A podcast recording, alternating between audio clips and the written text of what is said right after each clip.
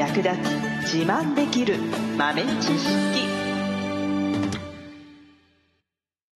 この番組は2006年バリスタチャンピオンのみえちょと。コーヒー勉強中いくちゃんがいつものコーヒーがさらに美味しくなる話をしています。この番組を聞けばちょっと自慢できるコーヒー雑学やすぐに役立つ最新トレンド情報がわかりますラジオトークで毎週火曜日お昼の12時からゆるっとお昼休み。木曜日の夜10時10分からはカフェ好き女子の夜会をライブ配信しています。美味しいコーヒーの入れ方など皆様のご質問にもお答えしますのでぜひ欠かさず遊びに来てくださいね。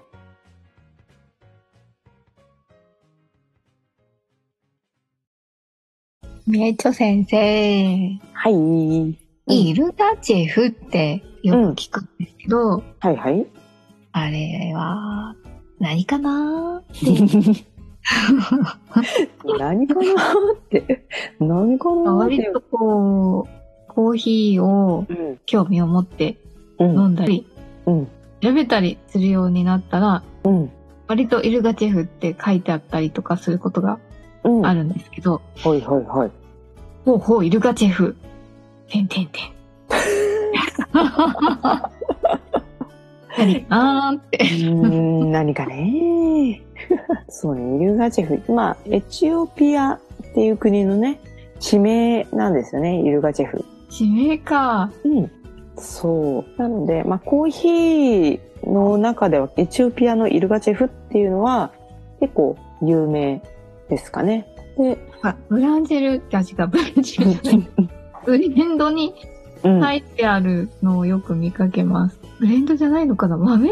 豆の名前？うんうん豆のうん。名前にイルガチェフって、あ、うん、あ、これはイルガチェフ。あそうそうそう。地名ですからね。そうそうそうそう。うんと、どこどこ地方のコーヒーですっていう意味ですよね。イルガチェフっていうのは地名なので。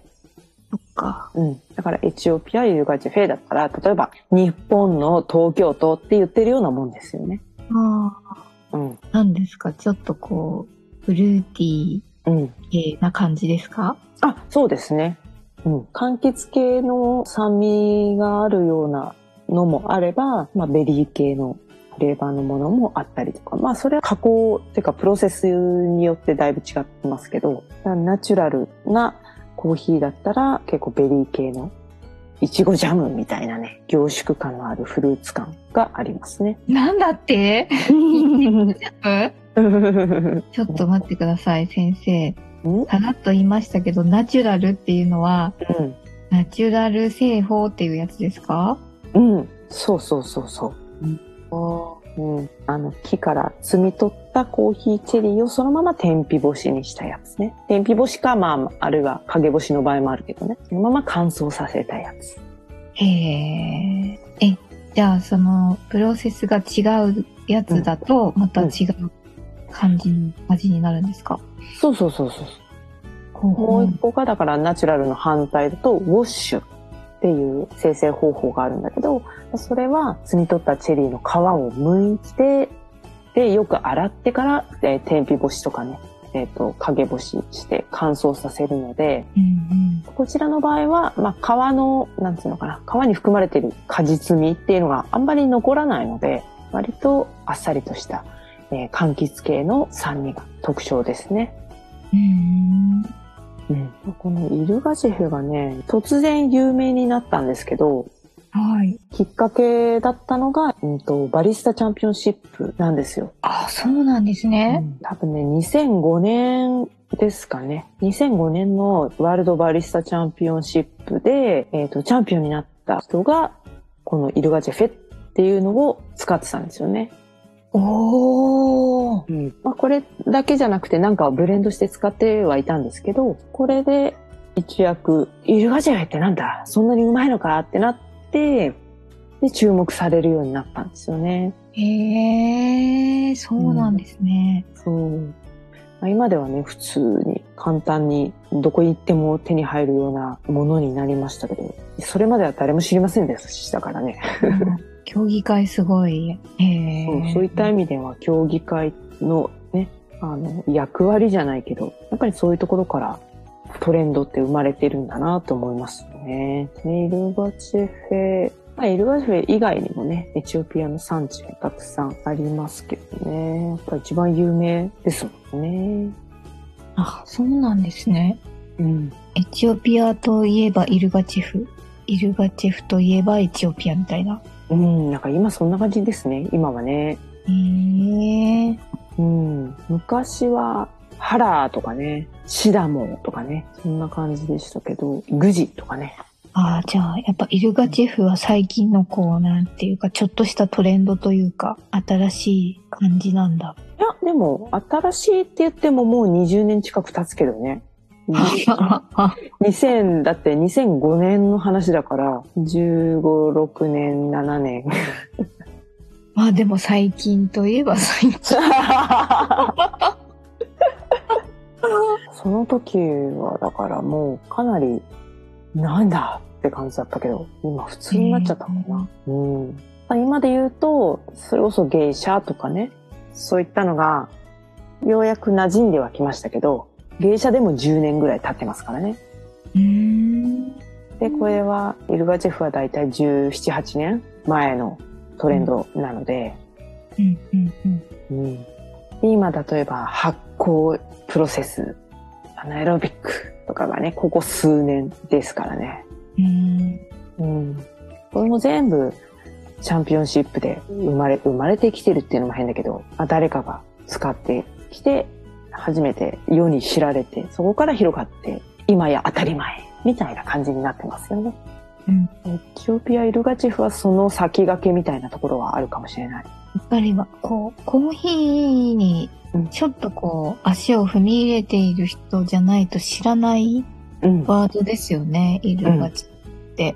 うん、そうですね。そう。イルガチェフェをすんなり、こう、あーって、うん、うんって聞き入れられるかどうかでコーヒーマニア度がわかるかもしれない。ああ、この人知ってんな？とかね。第一関門ですね。ほどね。今だとそれがあの、何ですか、アナエロビックかな。うんねですよね、きっと。うん、うん、うん。でもあれですね、競技会で使われるっていうことはやっぱり相当美味しいというか、何ですか、最高だぜっていう味がするっていうことですよね、きっと。そうですね。やっぱりその味わいを一つのものでも同じ産地でも、まあ、いろんな味が作り出されるっていうところも特徴かもしれないですね。